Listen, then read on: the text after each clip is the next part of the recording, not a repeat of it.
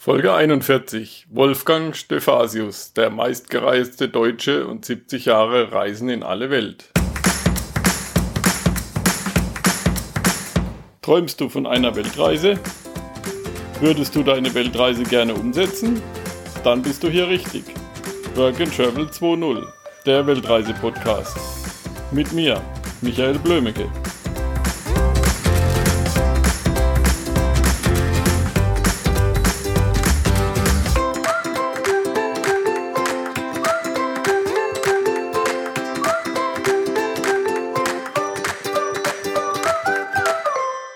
Ja, Wolfgang, freut mich, dass ich dich hier im Interview begrüßen darf. Erzähl mal kurz den Zuhörern ein bisschen was über dich. Wer bist du so? Und wie kam es dazu, dass du so ein reiselustiger Mensch wurdest? Ja, wie gesagt, ich bin der Wolfgang Stephasius und äh, ich glaube, die Reiselust, die liegt bei mir in den Genen, weil ich so als Vier-, Fünfjähriger schon das erste Mal daheim davongelaufen bin. Und das war damals noch in Schlesien.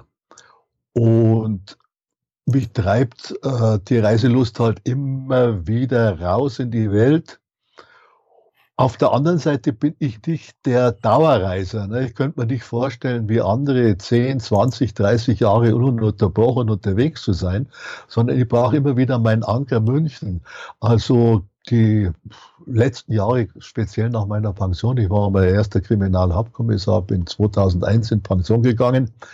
Und da war ich dann die ersten Jahre so acht Monate im Jahr unterwegs, aber meistens aufgespaltet auf drei, vier Monate am Stück und dann kürzere Reisen. Ich muss immer wieder nach München zurückkommen. Ich, und ich glaube, man versteht die Welt vielleicht auch besser, äh, wenn man von seinen Wurzeln in die Welt rausschaut und von der Welt zu seinen Wurzeln. Das, äh, äh, dieses, äh, dieses aneinander äh, sich reiben und schauen, äh, äh, das äh, macht einem die Welt meines Erachtens verständlich. Aber das ist meine ganz persönliche Meinung. Ja. Ja, man lernt ja dann auch viel, gerade wenn man so den Kontrast sieht. Wie ist es daheim und wie ist es in der Welt? Ähm, man denkt dann beispielsweise auch über den Islam ganz anders. Also ich bin, äh, also ich bin nicht dieser blauäugige Mensch, der nur das Gute im Islam sieht. Das ist überhaupt keine Frage. Aber ich bin der, der auch das überwiegend Positive und wie gesagt, ich war in allen Ländern dieser Welt und äh, zwangsläufig auch in allen muslimischen Ländern und abgesehen von einigen marginalen Ereignissen habe ich da, was Gastfreundschaft und ähnliches anbelangt, immer nur die besten Erfahrungen gemacht. Und äh, wenn ich gefragt wurde, welche Religion ich habe, und ich habe gesagt, ich bin Christ, dann hieß es, ach, du äh, folgst äh, Isa und das ist ja auch unser Prophet. Ne? Also ist eigentlich diese äh, Gemeinsamkeiten zwischen den Religionen äh, zu erkennen, das ist ganz interessant. Ich meine, was jetzt natürlich abläuft, äh, dass ich äh, äh, islamische Terroristen auf die kriegerischen äh, äh, Suren des Koran beziehen. Das ist eine ganz andere Geschichte, aber da müsste man äh, dann tiefer äh, einsteigen, an was, das, an was das liegt. Das ist natürlich auch sehr, sehr viel äh, dem Westen geschuldete Weltpolitik. Ja. Ja, ist klar. Ich meine, es gab ja auch von der anderen Seite schon, früher gab es die Kreuzfahrten, da sind die Christen rübergefahren, haben die Araber erschlagen. Oder die Moslems, die Ungläubigen aus der Sicht gesehen. Und dann haben sie die Juden vergast und jetzt schlagen die Muslime in die andere Richtung. Und ja. im Endeffekt, das was, was der größte Spleen ist, im Endeffekt glauben alle an den gleichen Gott. Ja, soweit man überhaupt an Gott glaubt. Also ich bin ja beispielsweise Atheist. Ne? Ja. Versuch, versuch aber äh, zumindest Religionen, die äh, tolerant gelebt werden, immer zu akzeptieren, das ist für mich überhaupt keine Frage. Und außerdem ist meines Erachtens Religion reine Privatsache. Und mir, ist ein, mir ein säkularer Staat wie beispielsweise Frankreich viel, viel lieber, weil dann äh, könnte man sich auch besser wehren gegen äh, Islam, Islam äh, terroristische Tendenzen beispielsweise. Ja. Ja, im Prinzip ist es egal. Das sind immer die, die Fundamentalisten, die meinen, sie müssen andere totschlagen, weil sie was anderes glauben. So ist es, Ob genau. die jetzt äh, eine Sichel auf ihrem T-Shirt haben oder ein Kreuz auf dem Hemd oder was weiß ich. So ist es, genau. Ja. Aber wir wollen ja hier vom Reisen reden. Genau, aber wie, wie gesagt, das hängt natürlich auch mit dem Reisen zusammen, ja. wenn man da seine Erfahrung macht. Äh, äh, auf der anderen Seite, ich bin ja wirklich auch äh, quer durch Amerika gereist. Ich glaube, ich war mindestens 20 Mal in den Vereinigten Staaten, äh, insbesondere auch auf meinen Reisen durch den sogenannten Bible Belt. Äh, da habe ich natürlich auch äh, diese fundamentalistischen Christen erlebt und äh, von denen hört man ja immer wieder, und meines Erachtens sind die auch nicht viel, viel besser als die auf der anderen Seite. Nö. ja. Wie, wie wird man einer von den meistgereisten Menschen auf der Welt. Du bist ja der staatlich anerkannte meistgereiste Deutsche oder so ähnlich. Ja, jetzt nicht mehr ganz.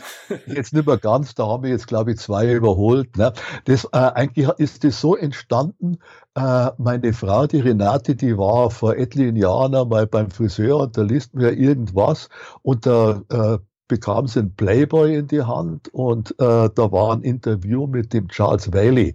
Der Charles Whaley ist der Gründer von Most Traveled People. Und da hat die Renate damals gesagt, Mensch, das Kindername, das ist doch eine ganz interessante Sache, log dich da mal ein. Und da habe ich mich in dieses Forum eingeloggt und äh, eben da diese Länder aufgeführt, in denen ich schon war und war dann auf einmal bei denen an sechster Stelle weltweit. Ne? Und dann haben die das allerdings äh, erheblich aufgebläht. Da kamen dann äh, kleine Felsen irgendwo in der Südsee mit dazu und so. Und da bin ich dann weiter abgerutscht. War aber doch etliche Jahre äh, äh der Listenführer für, Deutsch, für Deutschland, wobei das für mich eigentlich nicht so wichtig ist, ne? weil äh, ich bin ja eigentlich immer gereist, um die Welt kennenzulernen und nicht um irgendwas abzuhaken. Ne?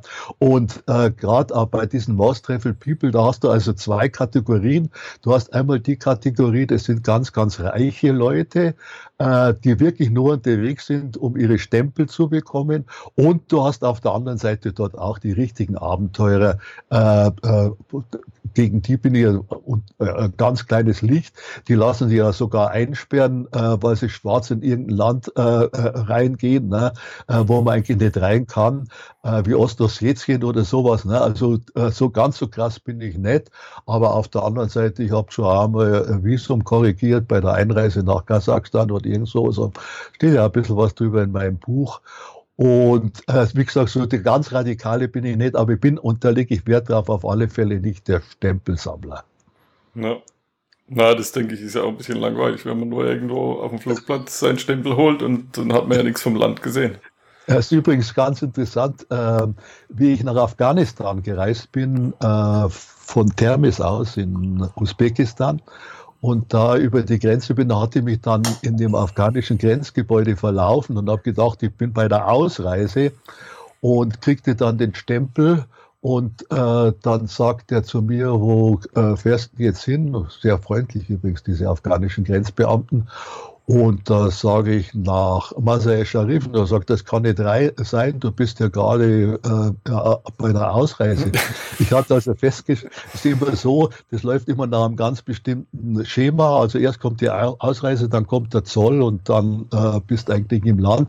Und statt dass ich beim Zoll gelandet bin, bin ich aus Versehen bei der Ausreise gelandet. Und das war für den so selbstverständlich. Und daran hatte ich gemerkt, da gibt es offensichtlich immer wieder welche, die reisen kurz nach Afghanistan ein und auf der anderen Seite wieder raus.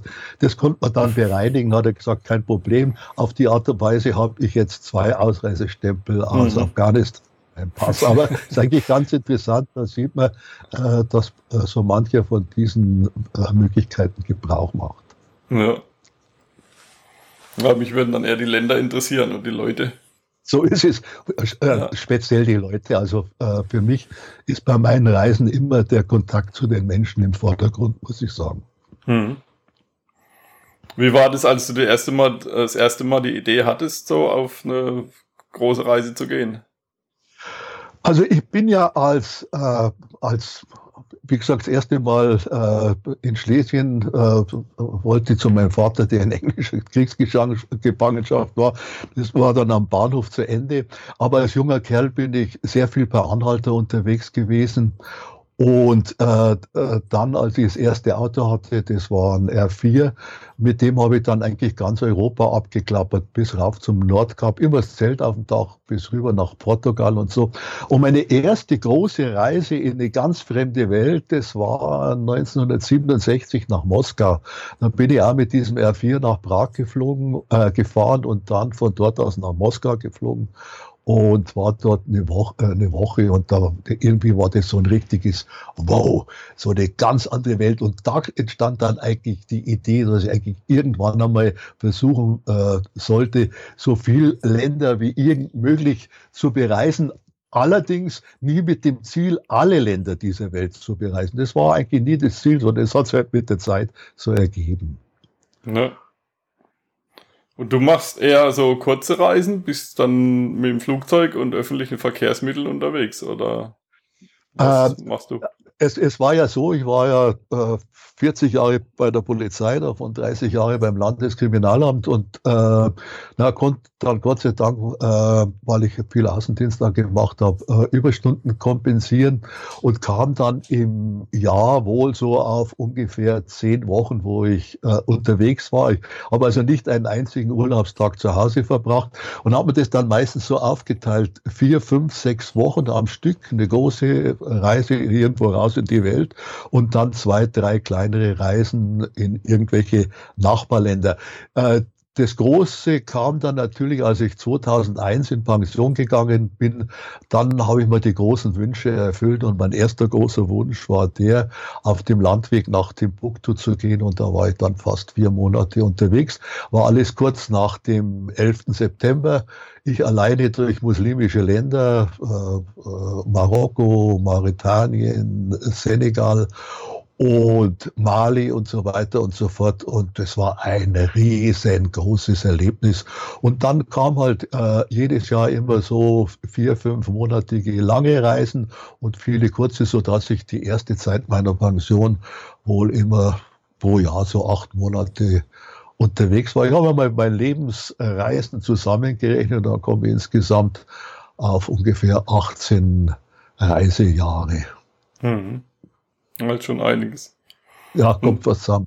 Ja. Was, was interessiert dich dann da? Hauptsächlich die Kultur, die Menschen, wie die also, leben oder? In erster Linie die Menschen, der Kontakt zu den Menschen. Ich meine, äh, das Kommunikationsproblem ist natürlich, ich bin kein Sprachgenie, ich kann ganz vernünftig Englisch, mit dem kommt man ganz gut zurecht, aber äh, sehr häufig ist es halt dann so, dass das leider nie so richtig ins Eingemachte gehen kann. Äh, da bewundere ich dann so richtige Sprachgenies, die viele, viele Sprachen können. Aber ich habe jetzt neulich gehört, es gibt ungefähr 7000 Muttersprachen auf der, auf der Welt. Die kann man eh nicht alle lernen. Ne? Aber auf der anderen Seite ist es so, äh, ich glaube, äh, die Sprache beim Herzen ist auch sehr, sehr wichtig. Und man trifft da in den, in den entlegensten Gegenden der Welt, spricht man sogar, äh, trifft man sogar Leute, die ganz passabel Deutsch sprechen, ist eigentlich auch ganz interessant. Aber wie gesagt, ich versuche immer möglichst viel zu erfahren, äh, wie die Lebensumstände von den Menschen sind, wie es ihnen geht, äh, versucht den Vergleich herzustellen zu uns und kommt dann einmal wieder zu dem Ergebnis, äh, das soll jetzt keine Schönfärberei sein, aber dass es doch immer äh, wieder Menschen gibt, denen es finanziell, umweltmäßig und so entschieden schlechter geht als bei uns. Und die zunächst einmal vordergründig einen viel glücklicheren Eindruck machen als unsere Leute, die in der Früh mit der U-Bahn in die Arbeit fahren und äh, froh sein sollten, dass sie einen Job haben und dann mit einem grimmigen äh, äh, Gesicht durch die Gegend laufen oder drängeln oder sonst was. Ja. Na, da kriege ich dann auch manchmal einen Schreck, wenn ich irgendwo in einer fremden Stadt bin und morgens dann mit irgendeinem öffentlichen Verkehrsmittel fahren muss und die Leute gucken dich dann an wie so ein Rudel Zombies. Ja. Das, ist das muss schlimm sein. Und dann, äh, ich wandere sehr gern, darum interessiert mich natürlich auch die Natur. Äh, ich gehe oft äh, lange Strecken. Ich bin zum Beispiel mit meiner Frau vor einigen Jahren von München nach, nach Venedig gelaufen, habe dann unterwegs auch die Bergwelt genossen. Wir haben dann einen kleinen Umweg gemacht, war dann insgesamt fünf Wochen unterwegs. Äh, bin dann an meine Grenze meiner Leistungsfähigkeit, weil so ein Leistungssportler bin ich auch wieder nicht, bei meinem äh, äh, Marker Trail in, äh, in Ladakh gelandet, wo so auf 5500 Meter und bei viel Schnee und so, wo man dann ein bisschen nach Luft äh, schnappen musste.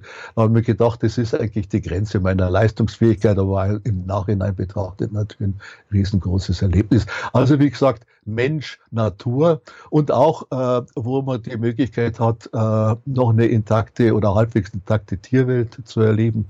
Darum war es mir irgendwann einmal wichtig, äh, obwohl ich da ganz schön tief in die Tasche greifen musste, äh, im Windy Nationalpark äh, in Uganda äh, den Berggorillas zu begegnen. Ja, war das bestimmt ein sehr schönes Erlebnis. Ja, es ist halt doch ein Unterschied, ob du äh, diese Tiere in ihrer natürlichen Umgebung siehst oder in München im Tierpark. Ähm, das war aber äh, das war ganz interessant, als ich das erste Mal in Uganda war. Da kostete äh, dieser Trail 200 äh, Dollar, das war mir zu viel Geld. Und als ich dann das nächste Mal dort war, dann kam es 500 Dollar. Und dann habe ich gesagt, das ist mir auch scheißegal. Äh, wahrscheinlich kommst du an und da habe ich dann wirklich die 500 Dollar ausgegeben. Und jetzt kostet, glaube ich, 700. Ne? Und wenn du Pech hast und äh, du hast ja nur eine Stunde äh, Zeit und wenn in dieser äh, äh, Stunde, du bist zwar bei den Gorillas, weil die Pfadfinder, die finden die schon. Manchmal muss man stundenlang laufen, bis man dort ist. Und wenn die dann oben in den Baumkronen sitzen und nicht runterkommen, dann hast du halt Pech gehabt. Nach einer Stunde musst du weg. Aber wir hatten Glück, die kam so nach, äh, da steigt erst der Silbernacken runter und dann kamen die anderen auch runter. War schon ein tolles Erlebnis, muss ich sagen. Ja, das ist dann ein ganz anderes Erlebnis, wenn du nicht hinterm Zaun stehst. Ja, genau. Hm, was war dein schwierigster Moment auf Reisen und wie hast du das gelöst? Äh, schwierige Momente hat es immer wieder gegeben, aber die waren bloß immer kurzfristig schwierig, weil mir jetzt ziemlich oft was geklaut worden, muss ich sagen, oder auch geraubt worden, äh, von der ha äh, Fotoapparat von der Hand runtergerissen, Handtasche aufgeschnitten in, äh, in Peru und so weiter und so fort. Äh, das hängt auch ein bisschen damit zusammen, dass ich im Prinzip, äh, was für einen Reisenden eigentlich nicht so ideal ist, ein ziemlich unbesorgter Mensch bin. Ne? Auf der anderen Seite sage ich so, äh, bevor ich paranoid durch die Gegend renne, äh, lasse ich mal vielleicht einmal irgendwas klauen und das ist mir öfters passiert. Allerdings habe ich die ganz, ganz wichtigen Sachen, die habe ich dann wirklich in der Unterhose drin, also wie den Reisepass oder früher die Flugtickets. Jetzt braucht mir keine mehr, steht ja alles im Internet. Und auch äh, einen wichtigen Bestand an Geld, das ist immer dann am Körper und äh, da müsste man halt dann ausgezogen werden. Das ist mir Gott sei Dank nicht passiert. Aber wie gesagt, mit diesen, äh, da ärgert man sich fürchterlich. Äh, dann bin ich ja so ein spontaner Mensch, mehrmals den Räubern hinterhergehechtet. Ne? Und dann kam, erwischt habe ich sie sowieso nicht, aber ich kam dann wieder mit einer Muskelzerrung zurück, ne, weil ich zu schnell angetreten bin. Aber wie gesagt, das war äh, eine ziemlich gewöhnungsbedürftige Geschichte, war die Einreise nach Kasachstan, weil ich da äh, mein Visum ein bisschen korrigiert hatte und die mich natürlich dabei ertappt äh, haben. Und das hätte natürlich dazu führen können, dass ich dort sogar im Gefängnis lande. Aber ich bin mit diesen Grenzbeamten da einigermaßen vernünftig über die Runden gekommen.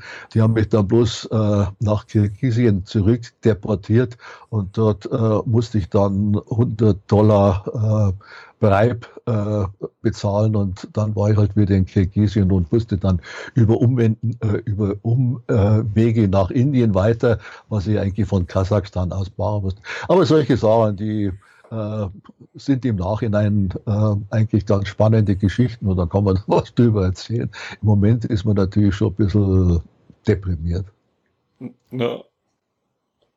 Ja, als, als Polizist hast du ja auch viel Polizisten kontaktiert, sage ich mal. In deinem Buch habe ich das gelesen. Ja, immer wieder mal, ja, genau. Ja. Und ist auch, in Afrika ganz interessant, äh, weil man immer wieder Grenzbeamte getroffen hat, äh, die schon in Europa waren. Ne? Also beispielsweise äh, mit der UN in Bosnien, im Kosovo und so weiter und so fort. Ganz interessante Gespräche. Auf der anderen Seite genutzt hat es mir überhaupt nichts im Kongo beispielsweise. Ich habe in Afrika also nur positive Erfahrungen an den Grenzen gemacht. Also musste ganz, ganz selten Schmiergeld bezahlen, bloß im Kongo, da war es so, da musst, also im kleinen Kongo, Kongo Brazzaville, da musst du wirklich an jedem Eck irgendwas abdrücken und das werde ich nie vergessen, äh, wie ich dann wirklich das fünfte Mal schon es waren ja nie Riesenbeträge, aber trotzdem immer wieder und immer wieder. Und wie ich dann auf dieser Polizeiwache war und den dann erzählt habe, Mensch, Kamerad, jetzt hört mal auf, ich bin auch ein Kollege von euch und äh, äh von euren Dienstgraden war entsprechend Major. Und dann haben wir gesagt, ja, ist ja in Ordnung, aber wir wollen trotzdem dein Geld. Und dann da musste er mal auch wieder 20 Dollar oder sowas den geben. Und dann standen die zwei Typen auf, haben salutiert und haben gesagt, Major! aber, aber das war äh, eigentlich, naja, im Nachhinein lacht man drüber.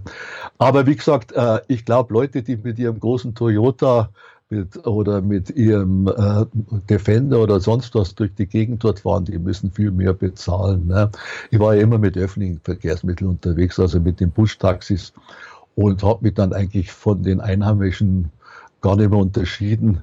Äh, weil die Hautfarbe fehlt dann auch nicht mehr auf. Man sitzt dann einfach da drin und gehört dazu.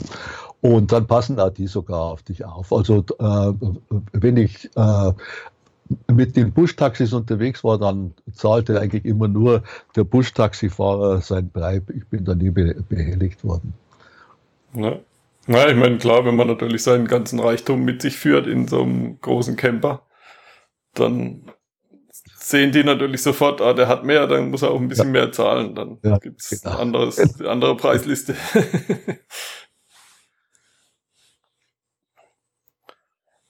Erzähl mal ein paar schöne Geschichten, was du so unterwegs erlebt hast. Von den äh, schönsten Momenten. Ja, es, es, äh, manchmal auch so Geschichten, die zum Nachdenken äh, anregen. Ne? Äh, ich denke beispielsweise dann, als ich mit meinem VW-Bus durch die ehemalige Sowjetunion gefahren bin, damals noch zur äh, Sowjetzeit, und dann mich in, in Kiew in der Ukraine verfahren habe und immer wieder kam ich durch so einen Innenhof durch und immer wieder und auf einmal äh, schaut einer so beim Fenster raus und sagt, ich habe dich schon gesehen, ich habe dich schon gesehen und so sage ich, ja, äh, äh, äh, kann ich dir helfen? Dann habe ich gesagt, ja, sag mir doch mal, wie ich hier aus diesem Kreis rauskomme, ich will eigentlich in die Innenstadt von Kiew. Und dann äh, gab er mir dann einen guten Rat und dann sage ich, sag mal, wo kannst du eigentlich Deutsch her? Und dann sagt er aus dem Konzentrationslager. Und das war irgendwie so berührend. Ne? Das war so, der hätte auch sagen können, äh, bei, einem, bei einem Studentenausflug nach Deutschland oder irgend sowas. Ne? So, äh, ich aus diesem Tätervolk und dann sagt er einfach so beiläufig aus dem Konzentrationslager. Und ich muss sagen, das hat mich sehr, sehr, sehr berührt. Ja. Und äh, dann natürlich schöne Erlebnisse. Also beispielsweise hatte ich ja vorhin schon erwähnt, äh, erwähnt diesen äh, äh, Marker Trail und dann diese Schinderei darauf zu diesem Pass auf 5500 Meter. Und dann schläfst du nur in der Nacht und es hat geschneit und in der Früh und in der Früh äh, liegst, äh, frierst du und es liegt ein Haufen Schnee und du musst dann durch das Schneebrett absteigen. Und dann äh, macht der Himmel auf einmal auf und dann siehst du die Sanska Bergkette äh, vor dir, blauer Himmel und sagst, Menschenskinder, jetzt hast du es geschafft und ist die Welt nicht wunder, wunderschön. Und so geht's mir immer wieder bei meinen Wanderungen äh, in Bayern, im Gebirge und so, wenn ich einfach in der, in Gottes Natur, ich sage ich Gott, obwohl ich Atheist bin,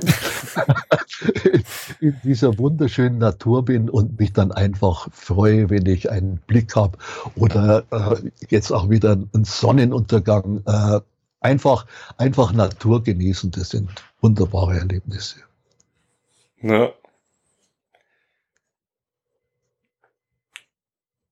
Aber reisemüde bist du noch nicht geworden. So äh, äh, sagen wir mal, ich bin noch nicht richtig reisemüde, aber sagen wir mal, äh, die Portionen werden jetzt dosierter, ne?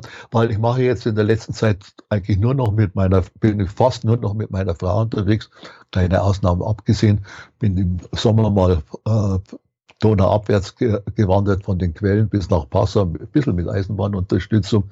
Aber sonst bin ich meistens mit meiner Frau unterwegs und wir sagen jetzt ein Monat unterwegs sein langt und jetzt machen wir es auch mal ein bisschen, äh, weil es Geld geht jetzt zwar langsam zu Ende, aber es ist immer noch ein bisschen was am Konto und die Pension kommt ja auch noch. Und äh, dann leisten wir uns jetzt einmal ein bisschen mehr Luxus unter Anführungszeichen, also nicht mehr Jugendherberge mit zwölf Leuten in der Bude, sondern da auch schon mal vernünftige Pension oder einmal Hotel oder sowas. Und äh, ich sag, äh, gesehen von der Welt habe ich eigentlich sehr, sehr viel. Natürlich äh, nur zwei Prozent von dem, was man hätte sehen können. Aber das langt mir im Großen und Ganzen. Und jetzt machen wir es halt ein bisschen sanfter. Aber reisemüde in dem Sinn sind wir auf keinen Fall. Mhm. mhm. Was war so dein, dein größtes Learning auf deiner Reise? Oder ja, auf deinen das, Reisen? Äh, das größte Lernen ist einmal, dass man merkt, dass die Menschen im Prinzip eigentlich alle sehr, sehr ähnlich sind. Mit kleinen Ausprägungen und so, aber im Großen und Ganzen, äh, Leute können lustig sein, Leute können grantig sein, Leute können äh, ausflippen, Leute können dich in den Arm nehmen.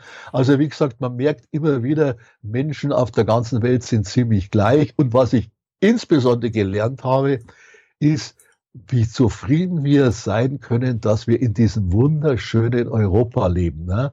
Und äh, mit diesem Komfort an sozialer Sicherung und so weiter und so fort, äh, mit relativ sicherer Umgebung. Äh, und äh, das ist so ein großes Plus und das merkt man, da muss man wirklich mit offenem Herzen durch die Welt fahren und eben zu sehen, unter welchen Umständen andere Menschen leben müssen. Und das ist, sagen wir mal, das ganz, ganz große Plus. Das gibt ja sehr viel äh, Zufriedenheit.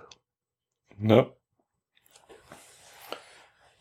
Welche Tipps hast du für Leute, die ähnlich auf Tour gehen möchten? Also ich meine, das hört sich ja jetzt alles relativ einfach an. Du hast einfach irgendwelche Reisen gestattet, warst mit kleinem Budget unterwegs, mit öffentlichen Verkehrsmitteln. Was würdest du den Leuten da raten? Ja, also erst einmal wird den, äh, den, den Leuten, das war immer mein, mein Standardsatz, äh, geh open-minded durch die Welt, also äh, mit, einem offenen, mit einem offenen äh, Sinn und vor allem äh, reise auch mit dem Herzen. Also lass das äh, nicht nur den Verstand, sondern auch das Herz mitsprechen. Das ist schon mal die halbe Miete. Und dann äh, kann ich halt sagen, äh, was ich vorhin schon erwähnt habe, pass auf deine wichtigen Wertsachen besonders auf. Ne? Äh, äh, hab die am Körper, habe auf der anderen Seite, also direkt in der Unterhose meinetwegen, hab dann immer vielleicht ein bisschen ein Vorzeigegeld äh, so dabei, damit du ja mal unter Umständen freikaufen kannst oder äh, einer, der äh, was aus der Hosentasche zieht, ne? was mir auch öfters passiert ist, äh, damit dann nicht ein ganzer Bargeldbestand äh, weg ist. Und ein Rat an alle auf der ganzen Welt äh, gibt es Kinder, die betteln. Und auch wenn die noch einmal aus, äh, in so armen äh, Verhältnissen sind, gib bettelnden Kindern niemals etwas weil du dadurch eine Generation von Bettlern heranziehst. Aber wenn sie nochmal so an. Ganz was anderes ist, wenn der Kinder irgendwelche Leistungen anbieten, die du eigentlich gar nicht bräuchtest. Ne? Lass den deinen Rucksack tragen, gib denen was dafür und so, das ist total in Ordnung. Äh, oder äh, lass dich irgendwo hinführen, habe ich alles schon erlebt, also beispielsweise in den Nobeltoms äh, im Tal der Könige, habe ich mich von Kindern damals, das war Anfang der 80er, in diese Gräber führen lassen, die damals noch versteckt waren, äh, die heute äh, nur noch und, äh, äh zugänglich sind mit Touristenguides und, und, mit Einlasskontrollen und so. Und den Kindern habe ich natürlich was gegeben. Und, also wie gesagt, ein Kind soll immer das Gefühl haben, du kriegst nichts für nichts, sondern du musst was dafür tun. Das ist, glaube ich, eine ganz, ganz wichtige Botschaft.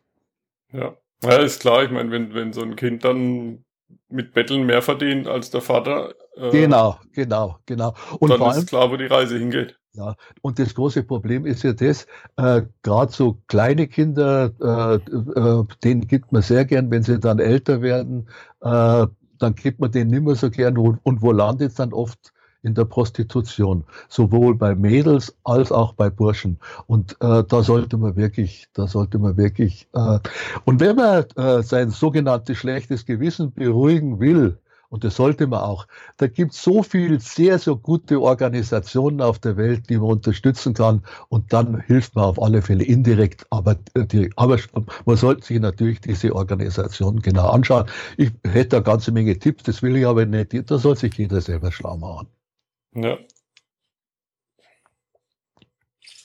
Ja, und noch ein Tipp, äh, man sollte sich auf alle Fälle äh, mit dem Reiseziel, welches man vorhat, ein bisschen auseinandersetzen.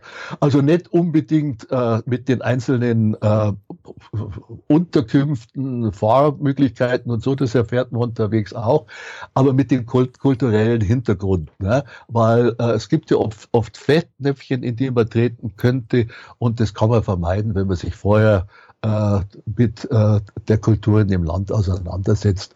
Wenn man also weiß, dass der König, der neue König von, äh, von Thailand ein bisschen gewöhnungsbedürftig ist, aber trotzdem, wenn man weiß, äh, dass der eine ganz, ganz wichtige Rolle im, äh, im Land spielt, äh, dann wird man nicht auf die Idee kommen, dass ein Geldschein, wenn er runterfällt, äh, dann mit dem Fuß drauf tritt ne? und äh, dadurch Gefängnis äh, riskiert. Ne? Also solche Sachen, also was kulturellen Hintergrund anbelangt, auch, dass man im Haus in bestimmten Ländern die Schuhe auszieht und so, das sind so Kleinigkeiten, damit sollte man sich schon auseinandersetzen.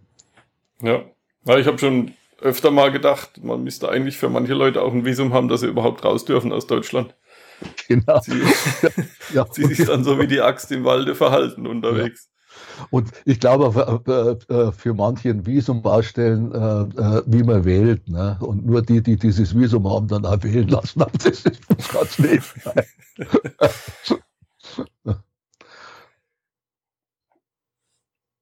ähm, Du hast ja, wie ich schon erwähnt habe, ein Buch geschrieben, das habe ich schon gelesen. Hast du noch mehr Projekte irgendwie, wo man dich öffentlich sehen kann oder na, das äh, ist jetzt eigentlich abgeschlossen. Ich habe ja eine ganze Menge von Lesungen gemacht, äh, war dann auch, äh, früher schon durch meine Reiserei und dann auch mit dem Buch in den Medien und so. Aber im Prinzip ist das abgeschlossen und da muss ich ganz offen und ehrlich sagen, ich bin jetzt auch ein bisschen ein fauler Hund. Ne? Also ich habe eigentlich nicht die Lust, jetzt noch einmal ein Buch zu schreiben oder irgend sowas. Ne? Äh, es war ein Riesen, äh, eine Riesenfreude, äh, dass ich dieses Buch veröffentlichen konnte, muss ich ganz offen und ehrlich sagen, weil wer hat das Glück, dass er in äh, in so einem renommierten Verlag wie bei Ulstein veröffentlichen kann. Ne? Die meisten äh, strampeln sich mit irgendwelchen Sachen im Selbstverlag ab oder so. Und ich war damals so wirklich sehr, sehr glücklich, als der Verlag auf mich zugekommen ist. Ja. Ja, ich meine, du hast natürlich auch viel zu erzählen. Also 18 Jahre, Jahre als Reisejahre. Ja. Da ist ja einiges passiert. Und äh, wenn du jetzt da hinterschaust, da ist der Beginn von meinem Bücherschrank, der geht da noch ein ganzes Stück hinter. Das sind ungefähr vier Meter Tagebücher. Ne? Und aus diesen, äh, mein erstes Tagesbuch, Tagebuch als 17-Jähriger geschrieben, als ich mit meinem Vater äh, mit dem Fahrrad äh, in die Dolomiten gefahren bin. Und äh, wie gesagt, auf, auf vier Meter Tagebücher, da kommt was zusammen. Und ich habe dann einfach ins Blaue hinein angefangen zu schreiben, weil meine Kumpels immer gesagt haben, Mensch, schreib doch mal ein Buch. Habe überhaupt nicht mehr Gedanken gemacht, äh, wie das veröffentlicht. Eigentlich äh, stand für mich eh aus als fest, das wird was im Selbstverlag und so. Und äh, das, was in dem Buch steht, das ist ja nur ein ganz, ganz winziger Extrakt, ne? Äh, weil dafür hatte ich ja dann äh, meine Lektorin, ne, die nichts anderes zu tun hatte, als mit mir abzusprechen, was noch drin bleiben kann oder nicht, ne, musste ich mich dann auch mal mit dem Druck des Verlages äh, äh, biegen, weil von mir aus wären vielleicht andere Sachen mit drin gewesen. Aber wie gesagt, man muss sich dann irgendwo beschränken, weil normalerweise wären das äh, so, was an Material hatte und auch schon zusammengeschrieben, fünf solche Bücher ge geworden. Und die liest ja dann eh kein Mensch. Ja. kannst ja Hörbücher machen, kannst deine Tagebücher vorlesen und aufnehmen und dann gibt's Hörbücher. Ohne Ende. Ähm, machen wir noch ein paar kurze Fragen. Ähm, hast du noch, noch irgendeinen ultimativen Tipp für Leute, die jetzt noch gar nicht so viel gereist sind und auch dass Ja. die sich vielleicht mal nach Südamerika trauen oder nach Afrika oder so. Also, mein Tipp, und die, diesen Tipp, den habe ich schon vor über 30 Jahren meiner Tochter gegeben und da hat sich äh, eigentlich nichts geändert.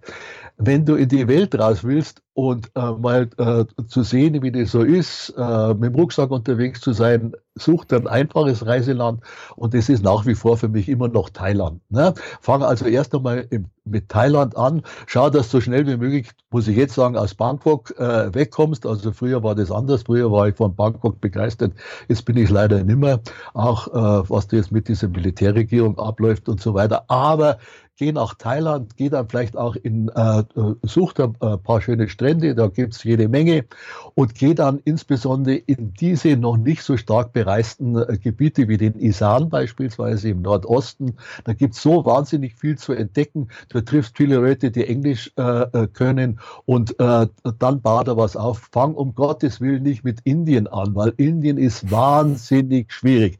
Das, äh, äh, äh, ich meine, wenn ich mich mit so einem Esoteriker unterhalte, für den ist überhaupt nicht schwierig, der hockt in seinem Ashram und findet seine Selbstfindung. Aber ich würde ihm mal empfehlen, äh, mal in irgendein Dorf, in ein- irgendeinen Zug einzusteigen, der sechs Stunden nicht kommt und dann äh, äh, äh, äh, dort äh, zwischen äh, herumstreuenden äh, Hunden und, und, und Kühen, die irgendwo auf den Rucksack drauf scheißen und so zu verbringen, äh, äh, äh, dann weiß er, was Hardcore ist.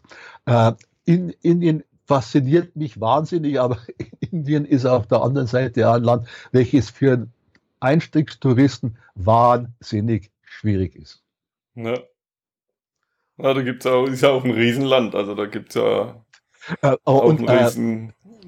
ein Land, ein Land viel vielschichtiger als Europa. Ne? Wenn man schaut, diese Ethnien, die in Indien leben, ne? Ja. die, äh, die sind ja viel verschiedener als unsere europäischen Ethnien. Ne? Und äh, es gibt nicht dieses Indien, es gibt ein vielschichtiges Indien. Das macht es auf der anderen Seite natürlich also wahnsinnig spannend, aber es macht auf der anderen Seite auch zum Teil sehr, sehr schwierig. Hm. Welches Buch würdest du für die Vorbereitung empfehlen? Äh, ich habe hier gerade eins in der Hand. Das heißt Sucht nach Leben von Andreas Altmann. Äh, ich äh, würde jedem empfehlen, nochmal alle Bücher von Andreas Altmann zu lesen, weil das ist äh, für mich im Moment äh, der, äh, der beste deutsche Reiseschriftsteller schlechthin. Mit all seinen verschiedenen Facetten, mit, seinen, mit seinem Koks und mit seinem, was, was er alles macht, mit seinem verrückten Leben. Aber der äh, gibt einem wirklich äh, einen Einblick. In. Und dann ist für mich auch der Timmermann äh, recht interessant, äh, speziell sein Buch, äh, speziell sein Buch, äh, wie hat es denn gleich wieder geheißen, irgendwas mit Shiva. Fällt mir jetzt im Moment der Titel, nicht. aber wie gesagt, Timmermann ist auch gut und ansonsten ansonsten sich halt ein bisschen mit, äh, mit Literatur über die einzelnen Länder äh, auseinanderzusetzen. Ja. Und natürlich dein Buch. ja, muss er nicht unbedingt. Es gibt übrigens auch in den Stadtbüchereien zu. Ja. aus- Ah, das schreibe ich dann in die Show Notes rein, wenn es interessiert. Es liest sich gut. Das freut mich. Was ist dein nächstes Reiseziel? Äh, wir, äh, meine Frau und ich, wir fahren jetzt äh, nach Südtirol vom, vom 5. bis zum, na, vom 7. bis zum 9. Äh, November mit Zug und Bu äh, Dezember mit Zug und Bus, weil wir bei so einem Event, wo ich als Blogger eingeladen war, äh, in einem Luxus Fünf-Sterne-Hotel zwei Nächte gewonnen habe. Na, sowas habe ich in unserem Leben noch nicht gemacht. Ich habe dann nochmal nachgeschaut. Da kosten die zwei Nächte 900 Euro. So was haben wir in unserem Leben noch nie. ge- Da fahren wir dann mit Zug und Bus hin. Das ist in Wolkenstein. Und äh, steigen dann aus dem öffentlichen Bus aus und werden dann wahrscheinlich den Gepäckträger runterkommen lassen und unser Koffer dann aufbringen. Spaß beiseite. Also das leisten wir uns jetzt einmal. Und dann wollen wir nächstes Jahr äh, im äh, Mai auf alle Fälle wieder nach Griechenland, weil Griechenland einfach faszinierend ist. Und äh, dann im Winter Ägypten oder Tunesien auf alle Fälle. Ja. Also noch nichts mit Ruhestand. Nö, bisschen Unruhestand muss schon da sein. Und außerdem sind wir beide, meine Frau und ich, wahnsinnig gern in München unterwegs und äh, erlatschen uns unsere Stadt. Da gibt es auch wahnsinnig viel zu sehen. Und wenn wir mal, ja, haben wir gesagt, und wenn wir mal nicht mehr reisen, weil das Geld nicht mehr langt oder weil wir nicht mehr so gut beieinander sind, äh, dann äh, äh haben wir in München so viel äh, internationale, äh, loka äh, internationale Lokale, dass man beispielsweise in 80 Tagen um die Welt reisen kann, von einem Lokal zum anderen. Und äh, äh, da hat man dann auch die Welt letztlich. Ja. Aber das ist für die Zukunft, wenn ich dann 90 bin oder sowas. Wen würdest du gern hier mal im Interview hören bei Work and Travel 2.0? Ja, also ganz gern würde ich zum Beispiel diesen Andreas Altmann einmal hören, weil das ist ja wirklich ein, ein Wahnsinnstyp. Ne? Mhm. Kennst du den? Nee, kenne ich noch nicht. Ja, äh, ja. googelt ihn einmal. Hoch, äh, hochinteressanter Mensch. Äh, übrigens in einem scheiß katholischen Elternhaus in Altötting auf, äh, aufgewachsen. Ne? War damals ja. sein Buch, sein erstes Buch, das Scheißleben meines Vaters, das Scheißleben meiner Mutter und mein, meine Scheißkindheit, so ungefähr hat das geheißen. Und äh, der lebt jetzt in Paris, ne, ist hm. ein begnadeter Weltenkenner. Ja, ja den kontaktiere ich mal, gucke ich mal nach. Ich weiß natürlich, okay. äh, ich glaube, der verdient jetzt ziemlich viel Geld. Ich weiß nicht, ob er das einfach so macht. Aber fragen wir einfach. Ja. Ja. Tut das, gell? Man fragen ja kann man immer. Genau, man weiß ja nie. ja. Okay, super. Vielen Dank. Also jetzt haben wir es doch irgendwie hingebracht, zwar nicht mit, äh, mit, äh, mit, dem, mit dem Link da, aber ich glaube, so ist ganz gut gegangen. Also ich habe dich sehr gut gehört. Ich hoffe, du hast mich also einigermaßen verstanden. Ja, nee, die Verbindung war gut. Ich hoffe mal, die Aufnahme wird genauso gut. Und wenn du in München bist, melde dich. Dann gehen wir auf ein Bier, oder? Was hältst du davon? Ja, klar, machen wir. Gell? ja, super. War mir eine Ehre. Hat mich gefreut. Ja, mir auch. Vielen Dank und bis dann irgendwann live. Und wenn du mal nach Karlsruhe kommst, meldest du dich auch. Genau, ich, in Karlsruhe gibt es auch einige Brauereien und gutes Bier. und ja, guten Wein. Ich bin ja in erster Linie Weintrinker. Ne? Ja. ja, Frankreich ist eine halbe Stunde weg. Ja. Die Badische Weinstraße geht bei uns durchs Dorf fast. Ja. Und außerdem ist ja nicht, äh, nicht so, weiß, äh, so weit in das Riesling-Gebiet am Hart, ne? also auf, äh, auf beiden Seiten, ne? auf, der, auf der französischen, also auf der. Elsass-Seite auf der Pfälzer mhm. Seite.